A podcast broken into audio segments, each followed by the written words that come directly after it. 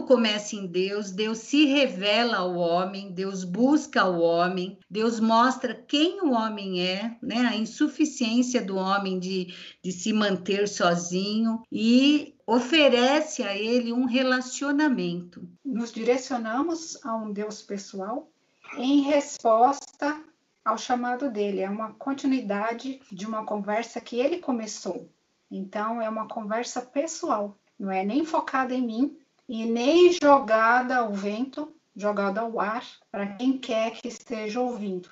É algo direcionado a uma pessoa, ao Deus triuno, que nós conhecemos. Você tem uma vida regular de oração e a tua vida não é transformada por aquilo que Deus vai incutindo na, na sua mente, no seu coração, você está fazendo isso errado, cara. Você não pode começar a orar, começar a sua vida de oração e passar meses, anos, décadas e continuar a mesma pessoa.